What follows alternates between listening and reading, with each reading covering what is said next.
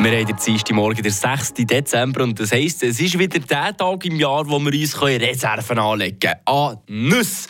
Ja, sei es von diesen Erdnüssen, die eine riesen äh, veranstalten, oder von diesen Haselnüssen, die du eh nicht richtig anständig aufbringst. Ah, es ist schon wieder ein Aufregfaktor, oder, wenn man schon nur daran denkt, in den meisten Fällen.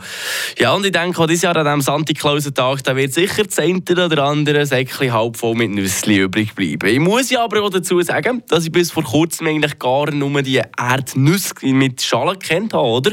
Unser heutiger Santa Claus-Praktikant Joel, der hat mir aber nachher erzählt, dass bei ihm hauptsächlich die Erfahrung ist gemacht wurde mit diesen Haselnüssen. Und darum gucken wir uns die jetzt ein bisschen genauer an mit ihm. Eine Portion Wissen für einen starken Tag. Schlauere Tag mit Radio FR. Ja, ich sage euch eins. Ich bekomme jedes Jahr im Dezember so viel Haselnüsse und Mandarinen über, dass ich gar nicht wirklich weiss, was ich mit denen eigentlich machen soll. Zwar produziert die Schweiz selber nicht mehr so viel Haselnüsse wie früher.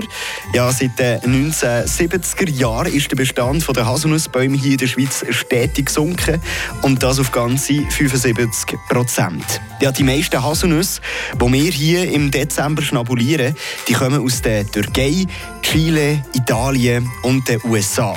Im antiken Rom war der Haselnussstrauch ein Symbol vom Frieden. Außerdem ist es auch ein Symbol für die Fruchtbarkeit. Ganz früher hat man den Haselnussstrauch auch mit den Hexen verbunden. Darum ist er bei vielen Leuten immer noch als Hexenstrauch bekannt. Es gibt auch viele Geschichten über seine scheinbar magischen Eigenschaften, aber das fasst das lassen wir jetzt einfach mal zu.